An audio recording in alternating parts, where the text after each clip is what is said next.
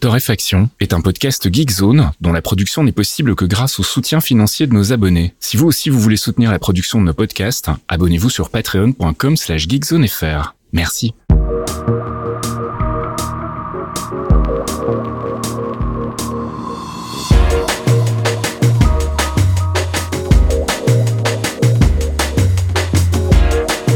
Bonjour Geekzone et bienvenue dans ce 213e épisode de Torréfaction. On se retrouve comme tous les vendredis matins ou le jeudi soir pour les abonnés Patreon avec notre petite select de l'actu, une select de l'actu que je réalise avec mon ami Caféine. Salut Caf. Oui, bonjour monsieur Fasquier. Comment, tu ça vas en cœur, bah. c'était joli. Ah, c'était beau. Et tu mets une petite musique, tu fais un petit un, un petit remix. Un petit remix là. Je crois que c'est on est parti là.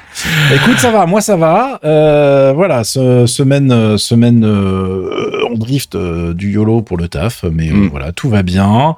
Un gros dossier bouclé, validé, donc ça, ça fait plaisir. Mm. Des gens sympas vus. Enfin voilà, il se passe des choses, ça va. Et vous donc, comment se passe cette nouvelle vie de salarié? Eh ben écoute, ça se passe. Je, je redécouvre les joies de la journée que tu ne peux plus segmenter comme tu veux. Parce que en fait, je m'étais dit, le problème, ça va être de me lever un petit peu plus tôt que d'habitude. Et en fait, c'est pas vraiment ça le problème. Le problème, c'est qu'avant, quand je me levais tôt et que j'avais été me coucher tard la veille, je faisais une petite sieste l'après-midi. Et ah, bien ça, évidemment, je ne peux plus le faire. C'est mignon, mais oui. Je me vois mal dire à mon boss, bon, bah là, il est 14 h hein, c'est ma sieste euh, quotidienne, donc je reviens dans deux heures.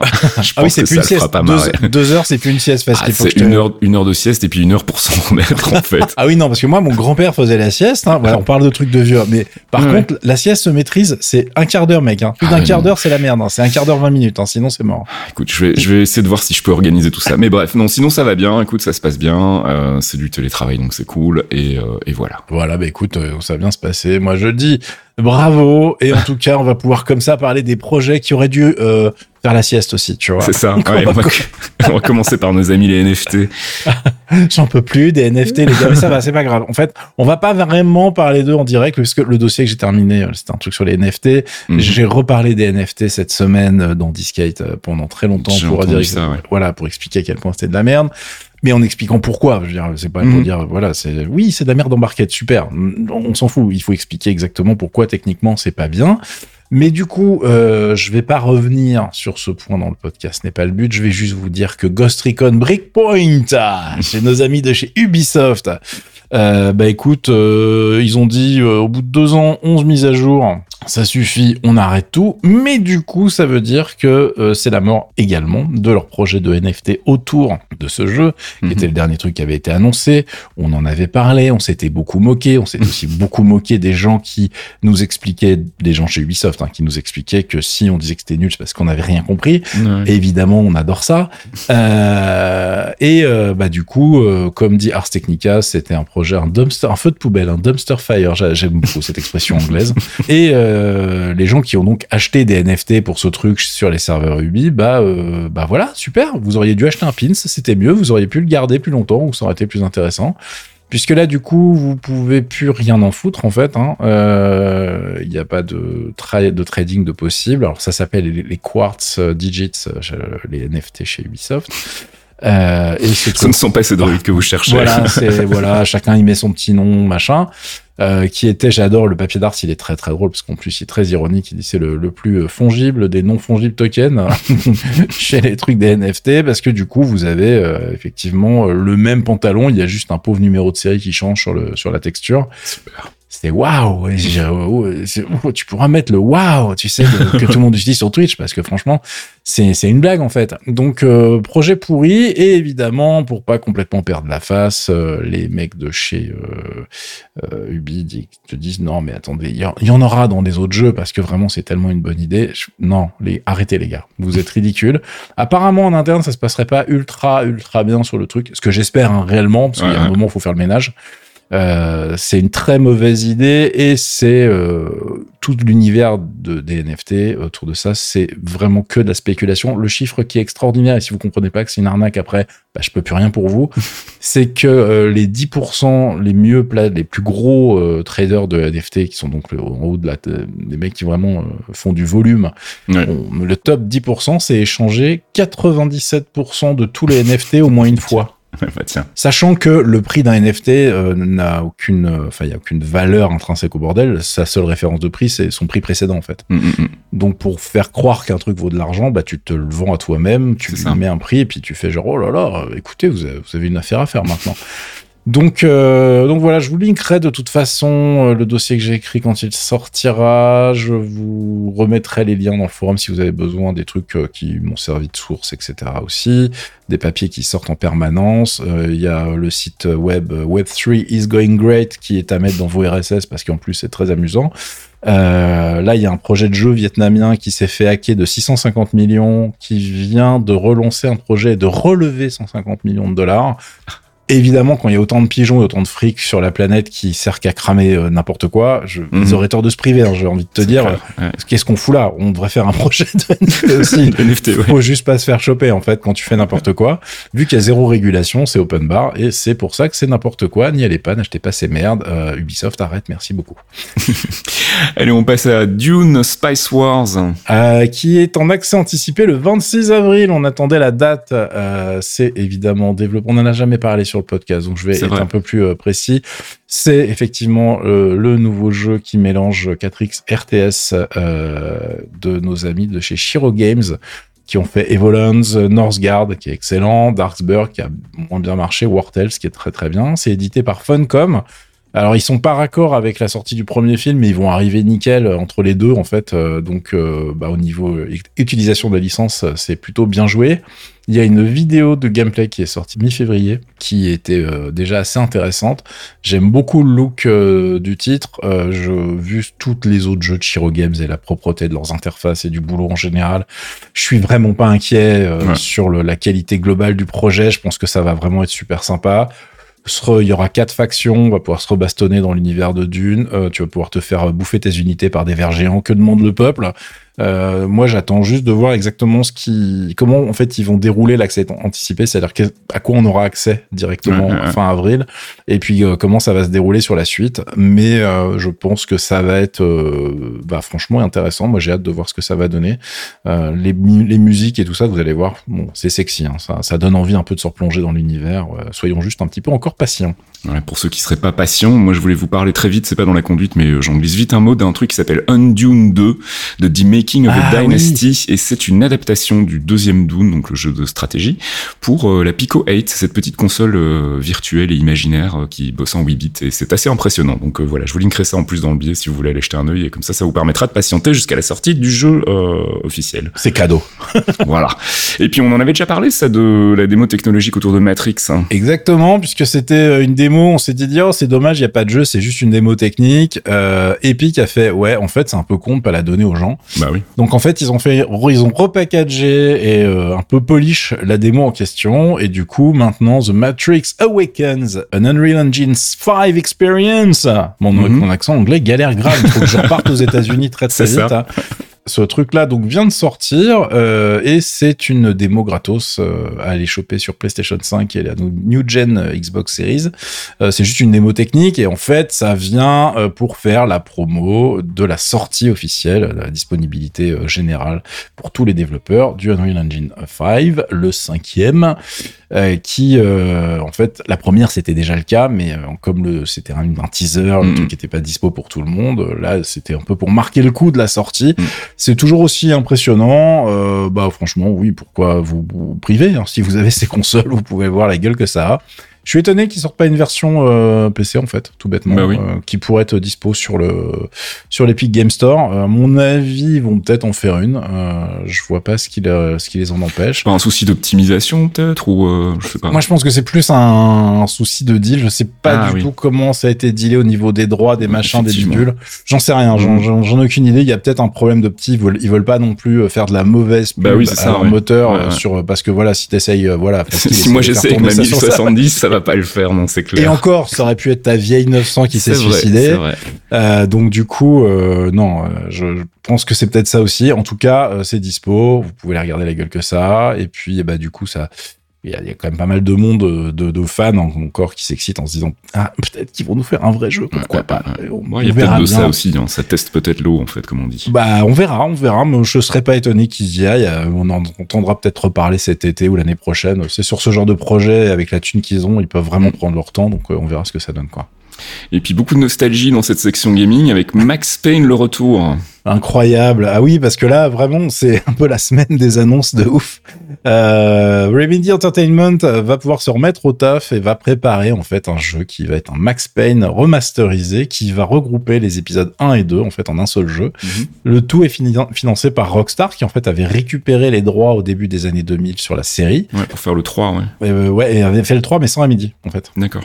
Donc euh, c'était que que Rockstar et euh, là du coup bah ils récupèrent leur bébé donc ils doivent être très contents et puis en plus ça arrive au moment où ils ont la tech pour faire quelque chose d'hyper sexy puisque ça devrait tourner sur le moteur Northlight qui est utilisé par euh, sur Control en fait mm. et ça va sortir uniquement sur PC la new gen de console donc bah on peut espérer du ray tracing à tous les étages, des choses assez mignonnes et puis bah, des assets entièrement refaits pour le jeu. En tout cas, c'est ce qu'on espère. Euh, moi j'aimais bien, ça a jamais été un grand jeu, hein, tu vois, c'est pas non plus un truc de ouf, mais Max Payne, je sais pas, il a une petite place dans mon cœur. Oui, il y avait une chouette atmosphère, une chouette ambiance et, et c'était bien euh, écrit, ouais. Les deux premiers, en tout cas, je trouvais que le troisième était parti dans une direction peut-être un petit peu différente qui moi m'avait moins convaincu, ah bah, mais... que tu connais maintenant parce que c'était Rockstar qui l'avait fait sans les développeurs euh, officiels. Ils avaient juste récupéré le mec qui faisait la voix en fait officielle. D'accord, ok. Ben donc voilà, et effectivement il y avait un ton peut-être, euh, j'irais pas jusqu'à dire fantastique, mais il y avait quand même une ambiance très particulière dans les deux premiers qu'on trouvait pas du tout dans le 3. Donc je suis curieux de voir ce qu'ils vont faire avec ce remake. Euh, ça, ça va être sympa. Bah ouais, moi je, je suis aussi très très euh, impatient. Alors attention, ils sont au tout début du dev, euh, mm. donc du coup il n'y a pas de date, il y a rien. ça va pas arriver tout de suite. Faut juste leur foutre la paix. C'était juste pour annoncer qu'ils avaient un partenariat et que tout était réglé au niveau paperasse et que c'était go quoi. Ouais, et un peu le même principe d'ailleurs avec notre ami Ron Gilbert. Oui T'as vu la transition Ah là là, quel... on dirait que c'est son métier incroyable. C'est ça. Euh, nous avons euh, un Monkey Island, les amis, qui va arriver à la fin de l'année. Oui, nous sommes en 2022. Euh, et Ron Gilbert a annoncé qu'il bossait depuis deux ans, en fait, avec la team de Terrible Toy Box. C'est les gens qui ont fait Timbleweed Park en 2017, avec LucasArts et Devolver Digital à l'édition, mhm. sur cette vraie suite de Monkey Island qui va s'appeler Return to Monkey Island, tout bêtement, qui est parti d'une blague mais qui a été confirmée derrière. Lui, il le savait, ça fait deux ans qu'il bosse dessus en fait. Mhm. Euh, et du coup, ils ont enfin pu l'annoncer. Et euh, c'est un, truc qu'on n'attendait plus puisque Ron Gilbert avait fait une déclaration en 2013 où il annonçait qu'il ne referait pas de Monkey Island s'il n'en avait pas la propriété intellectuelle et qu'il euh, en avait marre en gros de bosser sur des jeux dont il n'était pas proprio euh, pour se faire pas arnaqué, mais un petit peu quand même à la fin. Et euh, là, il y a eu un, accord. On n'a pas les détails de l'accord entre LucasArts et les différents euh, les autres sociétés impliquées, mais en tout cas, l'accord euh, est suffisamment bon pour que bah, il, it is words, comme disent les Américains, pour dire qu'effectivement, bon, finalement, j'avais dit ça, mais euh, ben, j'ai changé d'avis. Euh, et on a une suite. Alors pour ceux qui étaient pas nés à l'époque, hein, faut rappeler que c'est quand même un jeu qui est sorti en 1990 pour le premier qui a été créé par Gilbert Grossman et Tim Schafer. Euh, et la bonne nouvelle, c'est qu'ils ont récupéré euh, le gars le plus intéressant pour euh, cette série, c'est-à-dire Dave Grossman, qui a rejoint l'équipe. C'est lui qui a coécrit, co-designé plein de point and click pour LucasArts, dont les deux premiers Monkey Island, justement. Euh, ils ont même récupéré Dominique Armato, qui est le mec qui fait la voix de Guybrush Threepwood, mhm. et l'équipe de musiciens de LucasArts qui avait fait la bande son du premier. Alors, au niveau nostalgie, les amis, je vous ai là. voilà, je vous ai linké le, teaser euh, qui fait une minute. Mhm. vous allez cliquer dessus, il va y avoir trois notes de musique et vous allez faire c'est où qu'on préco Parce que vous allez pas vous respecter et là vous aurez raison. Enfin, je veux dire, il y a un moment on peut pas lutter. Je suis très curieux en fait de voir la patte graphique que va avoir le jeu parce qu'en fait le, le, principal reproche que moi je ferais aux suites et au remake en fait c'est que j'étais vraiment pas du tout fan de, du redesign du personnage et, euh, et ce qu'on voit dans le trailer finalement donne l'impression qu'il va y avoir un design très particulier et très Ron Gilbert finalement, mhm. mais euh, on n'a pas vu Guybrush donc c'est moi c'est ma grosse inconnue en fait, c'est un nouveau moteur, a priori, qui est euh, là uniquement pour faire de la 2D high-res, en fait. Mhm.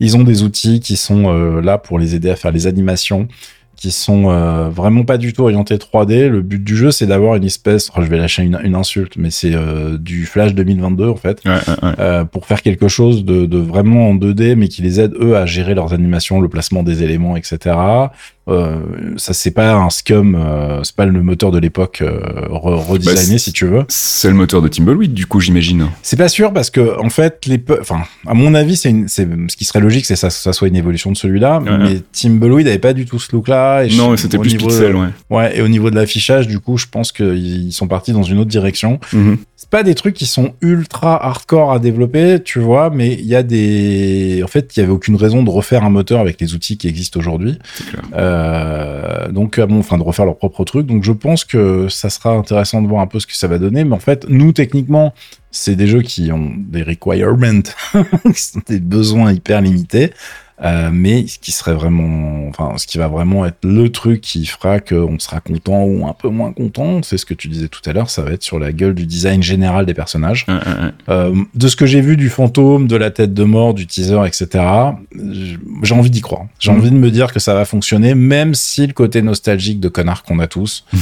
Oui, on aime bien, on aime bien en fait le fait de pas vraiment voir les persos dans les premiers. hein. Il y, a, il y a- il y a 30 ans maintenant, aïe, c'est vieux. C'est clair. hein. Et puis je, Euh, précise, je précise quand même juste au passage que, que tu disais tout à l'heure que c'était euh, la vraie suite en fait du 2. Euh, c'est aussi en même temps un jeu qui ne décanonisera pas, si je puis dire, le 3 et le 4. En- C'est une déclaration que Gilbert a fait assez vite en fait hein, pour dire qu'en fait il y avait des, apparemment il y a un perso du 3 qui est dans le jeu. Donc son idée c'est vraiment de raconter sa suite à lui, mais sans pour autant renier ce qui a été fait euh, par la suite. Ah, c'est cool, ça. que, voilà, j'ai lu quand même pas mal de trucs où les gens disaient ouais Gilbert il avait dit que c'était de la merde le 3 et le 4. En fait il a jamais dit ça. C'est les fans qui ont dit il y avait pas eu Gilbert Ah, ouais. donc c'était de la merde. Lui il a déclaré, euh, j'ai plus la date en tête mais je me demande si c'est pas 2009 ou 2008 dans une interview où il disait euh, bah non ils ont fait du super bon boulot, ils ont bien capturé l'humour, c'était vraiment très très chouette.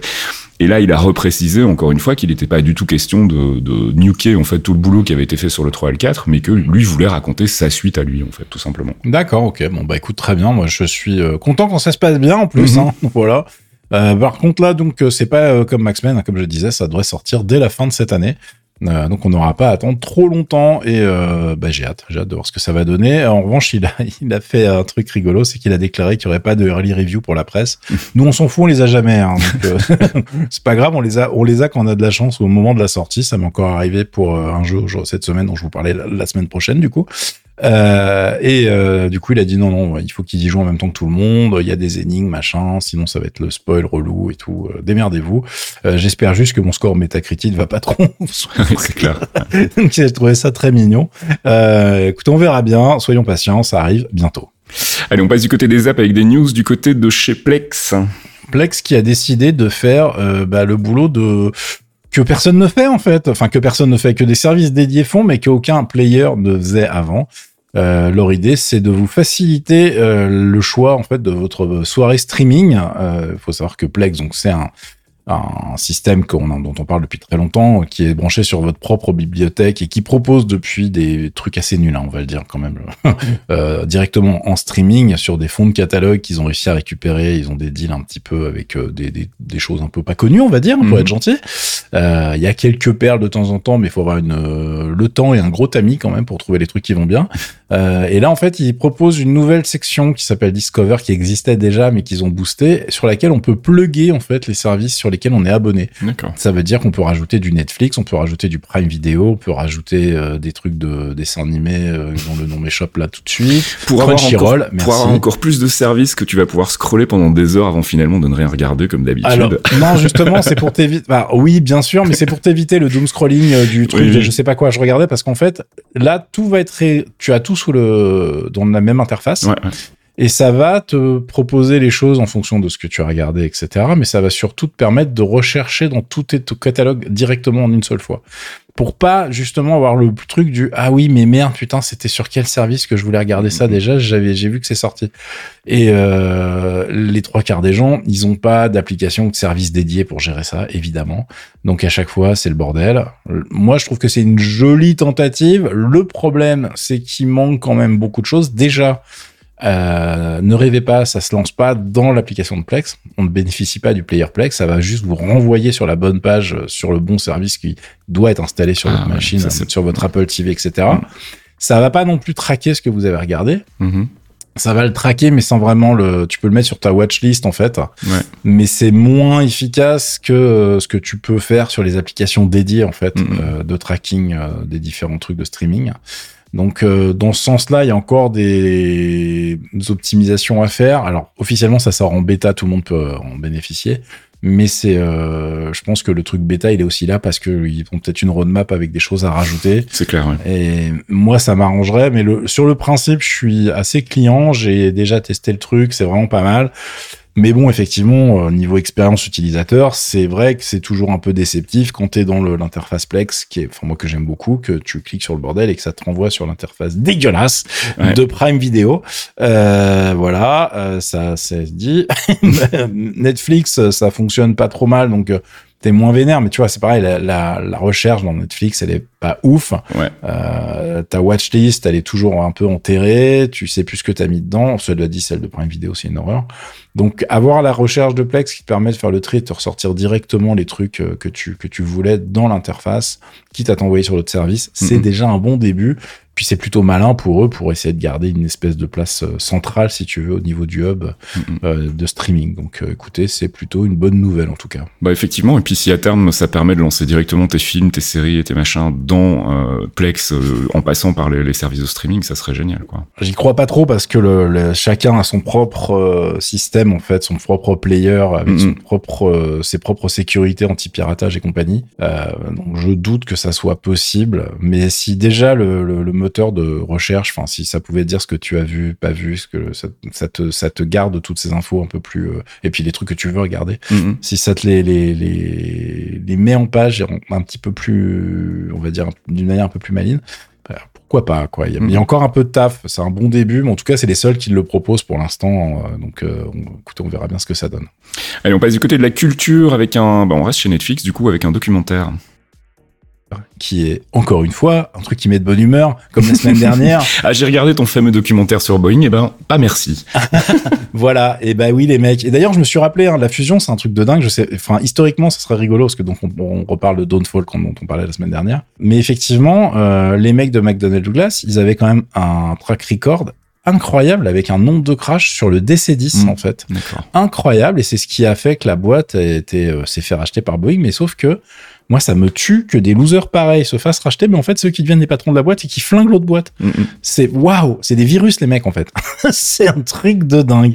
Donc euh, bref, on ne va pas revenir dessus, mais si vous avez toujours pas regardé le documentaire dont on parlait la semaine dernière, surtout avec le Boeing 777 euh, qui a eu un peu de mal à se poser. euh, Bah oui, c'est là que j'ai été Euh, très surpris Paris. de voir qu'il volait toujours en fait. Donc, Non, c'est pas le même. C'est pas oui, le même. c'est vrai, pas le même, oui. C'est pas le même, C'est le et- Max, l'autre, le. le- C'est le, ouais, c'est le max l'autre et celui-là c'était un truc normal qui a fait son taf. Les pilotes ont fait leur taf, mais apparemment euh, ils ont des conditions météo vraiment problématiques et l'avion n'aurait peut-être pas réagi incroyablement. J'imagine qu'il y aura une petite enquête. On avait des Sans déconner, copains dedans qui Ouais. a qui a fait une piste d'atterrissage ailleurs que sur la piste d'atterrissage. mais euh, non non c'est non mais c'est normal. Tu vois le tu vois le Enfin, quand t'écoutes la bande audio de ce qui se passe en cabine, ça rassure moyennement. Je peux le comprendre. Après, moi, tous mes potes pilotes m'ont dit, euh, mais en fait, euh, bah, c'est comme un jeudi, quoi. Enfin, il a fait son taf, il a remis les gaz parce que c'était nul. Bah, c'est pour ça qu'on a des procédures pour remettre les gaz. Je vois Mhm. pas le problème. Donc, tu vois, les mecs, les mecs ont l'habitude, sont en mode genre, bon, passer les news euh, sensationnelles de la presse. Ouais. Euh, bon, bah, c'est pour ça qu'on est là, en fait. Sinon, il y aura des ordinateurs qui posent le bordel et puis ça, ça marcherait très bien, quoi. C'est clair. Donc euh, bon, euh, là pour le coup, on va parler d'une authentique arnaque, mais avec un truc incroyable. Donc c'est un documentaire euh, qui est dans un peu dans la mouvance euh, en ce moment, comme je bouffe de la crypto et du NFT, je me suis dit, ah, il y a pas, il y a pas de raison qu'il y ait comme moi. mais là c'est rigolo, c'est parce que ils ont fait un truc plutôt intéressant, surtout si vous connaissez pas l'histoire originale et l'arnaque euh, dont il est question. C'est le documentaire s'appelle Crypto Parano, enquête aux frontières du virtuel, blablabla. Bon, le sous-titre est un peu putaclic. Ouais, c'est euh, pas top ça. Crypto Parano, en revanche, j'ai envie de te dire, pas mal, parce que c'est, c'est, oui, c'est un peu bait, euh, mais c'est un peu aussi, enfin, c'est euh, ils sont là un peu pour te faire flipper pour rien, entre guillemets, mais pas pour rien, justement. C'est pour te dire, soyez parano avec les cryptos, en fait, finalement. C'est, c'est plutôt ça, ce que j'en retiens. Euh, c'est un truc qui revient sur l'édifiante affaire de Quadriga CX, qui est un exchange canadien sur lequel donc on pouvait acheter les cryptos, les changer, les remettre en dollars, etc., récupérer sa thune en dollars canadiens évidemment. Euh, et euh, bon, comment vous dire? Je veux pas vous spoiler le truc, donc je vais même rien vous dire, mais en gros, Ça s'est pas bien euh, passé. c'est, c'est, c'est, je vais balancer le pitch de base parce que je crois que ça arrive assez vite quand même dans le, dans le truc. C'est Mm. que le, l'exchange fonctionne de mieux en mieux. Ce, ce Quadriga CX monte en puissance. Il y a de plus en plus de gens qui l'utilisent, etc. Et le fondateur, euh, bah en fait, il disparaît, il meurt en Inde. Ok. Voilà. Sauf que personne n'a les clés pour euh, voilà continuer à d'accéder aux wallets euh, du truc. Ce qui normalement évidemment est totalement impossible quand tu fais une vraie société bah correcte oui, oui, c'est euh, et clair, que ouais. tu gères le bordel, tu vois. Et euh, voilà, c'est je vous je vous fais ça en forme de teaser, tu vois. je vous pitch le truc et évidemment il y a des gens qui ont des sommes colossales, euh, on va dire à l'échelle d'un humain normal de sa vraie vie, Mm, mm, qu'il a mis dedans et qu'il aimerait bien récupérer quoi. tu. Et donc, ils ont réussi à faire un truc qui est quand même pas mal parce qu'il faut faire évoluer et avancer l'histoire avec euh, finalement peu d'éléments euh, visuels, tu vois. Il y a pas de, t'as pas d'avion en train de se cracher, tu peux pas mettre d'image d'avion, c'est un documentaire un peu chiant à monter. Et ils ont réussi à rendre ça plutôt pas mal euh, avec euh, des, des, des, des bouts de texte, de conversation, de chat qu'ils ont recréé. Mhm. euh, un mec qui est suffisamment flippé pour avoir une tête de Fox en papier sur la tête. Je crois que c'est ça. Je crois que c'est un, un- je crois que c'est un, un, un renard. je- D'accord. coucou Fox, qui, qui, voilà, le mec veut pas trop qu'on sache qui il est. Euh, et franchement, c'est euh, c'est très très intéressant, surtout qu'en plus c'est lié en plus à l'actualité, puisqu'un des mecs qui est cité dans le documentaire, qui, euh, comment dirais-je, a un passé un peu sulfureux, pour être très très gentil. Voilà, euh, il vient d'être repéré euh, ce mois-ci comme étant un des cofondateurs d'une nouvelle crypto-monnaie. Tiens donc. Ce qui a proposé, ce qui a, bah, quand ça a été découvert que les mecs, ils ont vu que derrière tel pseudo se cachait ce mec-là, ou qu'en plus les gars ont des pseudos, t'investis de la monnaie sur des trucs où tu connais pas les gens. Enfin. C'est vraiment un milieu de n'importe quoi. Euh, et euh, bah du coup euh, le truc euh, s'est cassé la gueule, enfin il est en train de prendre l'eau parce qu'ils se sont dit ah oui mais lui en cofondateur ça va pas être possible en fait les mecs. Donc voilà c'est assez rigolo à regarder. Je vous laisse vous délecter de ce truc là et en même temps ça va vous informer un petit peu sur les pratiques de ces de ces exchanges. Euh, normalement ça devrait pas vous rassurer beaucoup. Enfin même si vous aimez pas les banques, il y a un moment il faut se dire c'est quand même pas mal quand il y a une régulation un peu plus verrouillée que ce qu'on a actuellement. C'est la fête du slip et euh, ça, ça c'est normal que ça pète quoi. Et on reste dans les cultures je voulais vous faire très rapidement des recommandations de séries. J'ai noté en, mode rapid fire dans la conduite, mais ça va être un peu ça parce qu'on va pas avoir le temps de développer toutes ces séries, mais je voulais quand même vous en toucher un mot. La première, c'est Julia sur HBO Max. C'est une série qui nous retrace l'histoire de Julia Child, donc euh, cette célèbre cuistot euh, qui a connu tout à coup la gloire dans, la cinquantaine en fait, et c'était dans les années 60 si je dis pas de bêtises, en devenant bah, un, peu la première nana à faire de la cuisine sur euh, un petit écran de télévision et à lancer un peu la, la vague. Et puis il y a évidemment, bien entendu, autour de ça, des, des réflexions sur euh, bah, qu'est-ce que c'est d'être une femme dans les années 60. C'était pas facile tous les jours. Donc c'est vraiment très très chouette. Euh, toujours sur la même thématique, mais on fait un bond de 10 ans en avant dans les années 70 avec Minx. C'est toujours sur HBO Max et c'est une série qui parle de l'histoire d'un magazine fictif hein, qui n'a pas existé. C'est pas une bio comme ça peut l'être pour Julia. Un magazine donc qui va essayer d'être le premier magazine. Alors comment présenter ça? C'est un peu un Playboy euh, féminin. Donc en gros, bah t'as des photos de mecs à poil et des articles un petit peu engagés euh, sur le féminisme, sur la condition de la femme, etc. Et ça va être en fait produit par un mec qui produit d'habitude plutôt du matos euh, porno pour les mecs. Donc euh, voilà, c'est une série assez rigolote, c'est un format court, 30 minutes, et on retrouve notre ami Jake Johnson, donc que moi j'aime beaucoup. Et puis dans le rôle principal, c'est Ophélia Lovibond qu'on avait déjà vu dans quelques séries télé et qui jouait aussi un tout petit rôle dans Les Gardiens de la Galaxie, si je dis pas de bêtises. Bref, Minx, c'est sur euh, Max. Je voulais vous parler bien évidemment très vite du retour d'Atlanta. Euh, c'est la saison 3 et euh, ça vient de commencer. Il y a trois épisodes là qui sont disponibles et c'est euh, bah, c'est toujours de très très haut niveau. Si vous avez adoré les premières saisons, vous allez kiffer celle-ci. Et puis bah aussi, on n'en a pas parlé encore, mais on en a parlé dans les clairvoyants. C'est l'arrivée de Moon Knight sur Disney+, la nouvelle série du MCU. Il y a que deux épisodes pour le moment sur six prévus. Et ça, bah, pour le coup, on fera un gros gros débrief dans le prochain épisode des clairvoyants qu'on devrait enregistrer normalement si tout va bien la semaine prochaine avec mes acolytes Fox et Archeon. Et puis toi, tu voulais nous faire des recos aussi. Ouais, parce qu'il n'y a pas de raison. Alors Moon Knight, je regarde aussi, mais je reste, le jury reste en débat hein, jusqu'à la fin. Que je connais l'arc de la BD sur lequel c'est basé et euh, je suis pas ultra fan du setup global Mhm. en fait, euh, que je ne vous spoilerai pas. Mais en revanche, visuellement, ça a l'air de défoncer et j'adore le cast, donc euh, je, je passe sur choses. Tout va bien. Et en parlant d'adorer le cast, euh, je voulais vous parler de deux trucs. C'est pour les gens qu'on en marre qui veulent et qui veulent essayer les dramas aussi, les dramas coréens qui sont en train de cartonner sur Netflix partout sur la planète. Euh, et euh, du coup, il y en a deux dont on est assez fan sur avec certaines personnes sur Geekzone et nous assumons totalement pour une raison euh, très simple, hein, vous allez comprendre. Mais les le, le- les choses sont, enfin, ces deux séries sont vraiment très bien. Euh, Il y en a une qui s'appelle Demon Catchers, euh, qui est en fait euh, une traduction qu'ils ont changé sur Netflix France, que vous ne trouverez quasiment rien sur le net avec ce nom-là. C'est The Uncanny Counter partout ailleurs sur la planète, en fait, hein, qui doit être une traduction plus littérale du titre coréen. Euh, et l'autre, c'est euh, donc euh, Demon Catcher, c'est euh, une bande de, de mecs qui attrapent des démons, comme le titre euh, français le laisse supposer.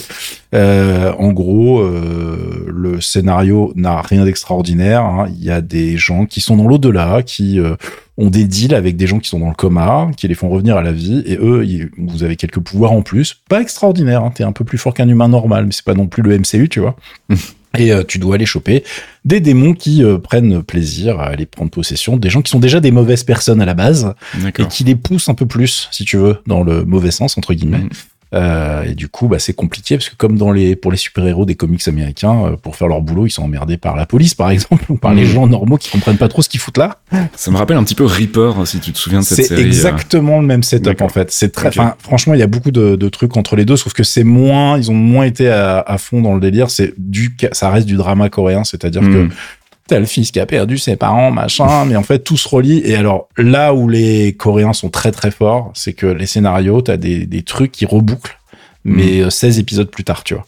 Mhm. Et les mecs, tu fais genre ah ouais, d'accord. Alors attention, c'est pas des épisodes, ils ont pas du tout le format américain. C'est il y a 16 épisodes d'une heure. Euh, et eux, c'est vraiment, euh, c'est plus d'une heure quasiment à chaque fois. Mhm. Mais ils trichent un peu parce qu'en fait, c'est des, c'est les, les fans du montage avec flashback en fait. C'est-à-dire que comme ils partent du principe que le mec est peut-être en train de regarder la télé ou découvre la série au quatrième épisode, Mhm. s'il se passe un truc avec euh, un mec qui repense à quelque chose d'un épisode précédent, ils vont te mettre la boucle. Enfin, ils vont te mettre la, séquence, tu vois. Il y a un truc que tu verras, ça. tu verras jamais sur le, voilà, tu le vois très peu dans le truc américain. Ouais, ouais. Euh, et euh, ça, c'est un truc classique, euh, dans, en tout cas sur les, les, les- les séries asiates en général. Euh, ce qui leur permet en plus de gagner quelques minutes de prod gratos. Oui. Ah oui. Donc, euh, tu vois, c'est un peu comme dans les dessins animés euh, japonais où tu avais des, des flashbacks comme ça qui te permettaient de gratter sur le budget. ce qu'on appelait les clips épisodes en fait dans les, sitcoms américaines donc c'était ces épisodes où en fait il y avait pas de nouvelle histoire il y avait que des anciens extraits d'autres épisodes qui étaient vaguement recontextualisés en mode eh tu te souviens à la fois où on a fait ça? Et où tu revoyais toute la scène donc euh, c'était aussi des épisodes assez paresseux Un énorme, un énorme previously, tu vois. c'est ça C'est un truc c'était de- ça c'est abusé. Donc là, ça va, c'est pas à ce point-là, mais c'est un, pr- un principe qui me fait marrer. Généralement, je, je, je zappe le truc. Je fais, ouais, moi, je m'en rappelle parce que je viens de le mater, parce que je suis en plein binge, tu vois, donc euh, laissez-moi tranquille, tu vois. Euh, et l'autre série, ça n'a rien à voir. C'est un peu plus cringe sur certains trucs. Ça s'appelle Business Proposal, mais euh, quand je dis cringe, parce que c'est une série très humoristique où, en gros, t'as une meuf euh, qui euh, est d'une euh, belle, une famille un peu, un peu friquée, qui veut pas du tout se faire embarquer dans un mariage arrangé. et il y a un mec de l'autre côté qui, lui aussi, a un problème avec son, grand-père qui veut absolument le marier. Tu te dis, mais c'est quoi ce setup pourri gaffe. Et effectivement, ça pourrait être un setup pourri, sauf que dans les deux cas, dans ces deux séries, il y a en fait une nana qui s'appelle Kim Se-jeong. Et c'est pour ça que nous regardons, que nous regardons les deux. Alors attention, vous allez regarder les notes sur Rotten Tomatoes, vous allez comprendre que c'est pas de la merde non plus. hein. Mhm. Mais si vous êtes allergique à, à l'acting, en même temps, on est dans un pays où on a euh, Mimi Mathieu et compagnie à la télé, donc j'ai envie de vous dire, voilà on se venez tait pas, voilà, venez pas trop la ramener sur la team asiate. Euh, ils ont un niveau de ouf en fait, hein, parce qu'il y a vraiment des scènes, mais c'est, il y a toujours, un, c'est toujours un, un, un micro poil. C'est moins qu'avant, mais c'est toujours un micro poil surjoué par rapport à ce qu'on connaît, tu vois. Ça s'est beaucoup beaucoup calmé, et je trouve qu'ils se mettent vachement en fait euh, à, euh, c'est beaucoup plus fin et dans l'écriture c'est, c'est mieux travaillé. Euh, mais du coup, euh, Kim Se-jeong, en fait, c'est une idole à la base qui a une carrière déjà incroyable, alors que c'est une gamine qui doit avoir 25 ans euh, tout mouillé là. Euh, oui, parce qu'elle est de 96, voilà. Et qui, euh, qui a cartonné dans plein de trucs différents, qui en est, je pas, je crois qu'elle a plus de 40 deals de pub. Euh, elle a une, elle a l'histoire autour de la nana, si tu veux, quand tu veux la mettre en avant dans une, euh, une émission de variété, c'est trop facile. Parce qu'en fait, c'est genre enfance pauvre, élevée par sa mère avec son frère tout seul, etc. C'est une vraie warrior. Elle a été dans un groupe qui n'a pas marché. Elle a fait de la télé-réalité. Enfin, elle a été dans un des survival shows où elle a gagné. Elle a fini deuxième. Enfin, là, elle a, elle a construit sa popularité, si tu veux, en partant de rien, Mhm. dans une agence qui est pas ouf, qui a complètement merdé la gestion de son groupe euh, dans laquelle elle était censée être, qui a d'ailleurs qui a été arrêtée donc l'année dernière, si je dis pas de bêtises. Euh, et elle, elle continue évidemment une carrière incroyable. Elle fait des OST. Elle c'est une chanteuse à la base vraiment incroyable. Et en fait, bah, en, en termes d'actrice, elle est en train de faire un carton. Et là, la Corée, il y a plein d'articles euh, cette semaine parce que c'était la fin, c'était le dernier épisode en Corée de Business Proposal qui a pété tous les scores cette semaine. Mhm. Euh, moi, je connais un mec qui qui s'appelle Scully. Hein. Salut Scully, je te, je, je te vois et je te juge pas. Je... qu'il l'a regardé en avance, que du coup ils attendaient que ça soit fini en Corée pour démarrer la diffusion internationale sur Netflix, Mm, mm, mm. sur les autres trucs. Donc nous on aura deux épisodes en plus. On n'a pas le droit de le binger. Hein. C'est deux épisodes par semaine. Euh, et euh, les scores sont assez assez hallucinants. Bon voilà, on est on assume notre euh, notre amour de Kim Se-jeong qui d'ailleurs a un pseudo, moi ça me fait marrer parce qu'elle a un petit nom euh, chez les fans, c'est God Se-jeong. D'accord. En toute simplicité. en toute simplicité, les mecs ont fait. Elle sait tout faire, Ah, ah. elle est trop forte. Voilà. Donc euh, venez râler hein, sur le forum si vous n'êtes pas d'accord, on vous pètera la gueule. Voilà. On est hyper ouvert à la discussion sur ce sujet, il y a aucun souci. Allez, on passe du côté de la tech et on va parler de notre ami Elon Musk. Ah oui, bonjour Elon, comment ça va? Euh, Non, on va même pas parler d'Elon parce que pour le coup, ils ont, enfin, ils ont bâclé le boulot et on a des relous en France. Alors qu'est-ce qui se passe? Starlink a perdu ses fréquences en France cette semaine. Ah bah alors? Alors c'est un peu chiant parce qu'en fait Starlink, bah, c'est un truc qui est quand même plutôt utile. Mhm. On a même des gens sur Geekzone qui l'utilisent parce qu'ils sont dans la pampa, mais la vraie, tu vois. Ouais, ouais. La pampa où il faut continuer de rouler plusieurs minutes quand t'es dans la, quand t'arrives chez toi, en fait. Donc, on appelle ça la campagne, mais la vraie, tu vois. où les mecs, quand tu leur dis, euh, sinon vous installez la fibre quand, ils te regardent, ils font, c'est ça. mais jamais, en fait, toi, tu n'existes pas sur la carte. Euh, donc Starlink, c'est plutôt une solution pratique pour ces gens-là. Euh, et euh, le fait qu'on ait perdu les fréquences en France, c'est lié à un truc assez stupide, c'est-à-dire que d'un côté, on a Starlink qui a mal fait sa paperasse. Enfin, l'ARCEP a mal fait la paperasse et Starlink les a pas aidés. Du coup, il y avait un coup facile à jouer pour les associations qui ne voulaient pas voir ce truc en France. Euh, et euh, l'association qui a lancé le bordel, c'est des gens que, tu vois, on aime beaucoup, nous, quand on est Ouais, euh, ouais. dans la science et le respect de, de l'intelligence. Ah, ils sont magnifiques. C'est euh, priatem.fr, priartem, pardon.fr, euh, qui est un euh, parti anti-tout, en fait, hein, comme je les appelle. Euh, c'est des gens qui sont anti-Linky, anti-ondes, anti-5G. C'est l'élite de la France anti, hein, que c'est Mhm. vraiment incroyable. Qu'on est vraiment sur, sur le niveau zéro du, euh, bah, en fait, euh, pourquoi? Pourquoi t'es anti, en Mhm. fait? Est-ce que tu as réalisé que tu, c'était stupide ton truc? Euh, c'est du coup eux qui ont lancé l'action qui a été obligée de faire sauter les fréquences en France, ce qui ne veut pas dire qu'ils avaient complètement tort sur tout, parce qu'il y a un truc où ils ont raison, c'est qu'effectivement la procédure a été faite à la one again. Et que ça serait bien de faire la paperasse correctement quand tu as des, des trucs qui ont été mis en place. Si tu le respectes clair, ouais. pas, tu facilites le travail de ces gens-là pour te fringuer ton projet. Ce qui est euh, pas très surprenant, j'ai envie de te dire. Donc là, les Mm. torts sont partagés sur ce point précis. Euh, après, les mecs l'ont pas fait pour les bonnes raisons, c'est ça qui est dommage. Euh, en plus, avec des arguments, mais pff, je vais même pas rentrer dans le débat tellement ça me donne mal à la tête de lire autant de bêtises.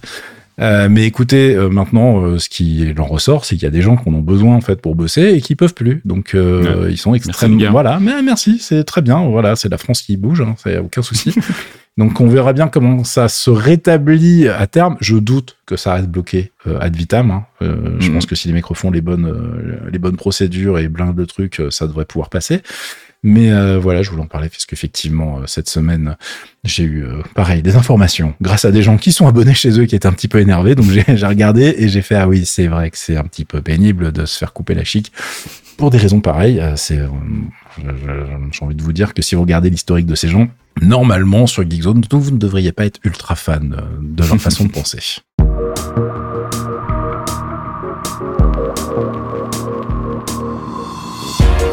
Et c'est la fin de ce 213e épisode de Torréfaction. On se retrouve la semaine prochaine pour une nouvelle sélection de l'actu. On remercie nos abonnés Patreon, bien évidemment, patreon.com slash geekzonefr. On ne vous oublie pas pour le deuxième épisode de ce podcast nouveau secret qu'on a lancé. Tu fais quoi ce week-end d'ailleurs, Fasquille Bah, Hein écoute, Hein justement, on va, on va essayer de se caler une Voilà. date pour enregistrer ça bientôt et on vous tient au courant. Et puis, bah, sinon, merci à tous ceux qui nous soutiennent tous les jours. Ça nous fait plaisir. N'hésitez pas si vous aussi voulez le faire. On filera du petit biscuit en échange. Allez, à la semaine prochaine. Bon week-end à tous. Ciao! À plus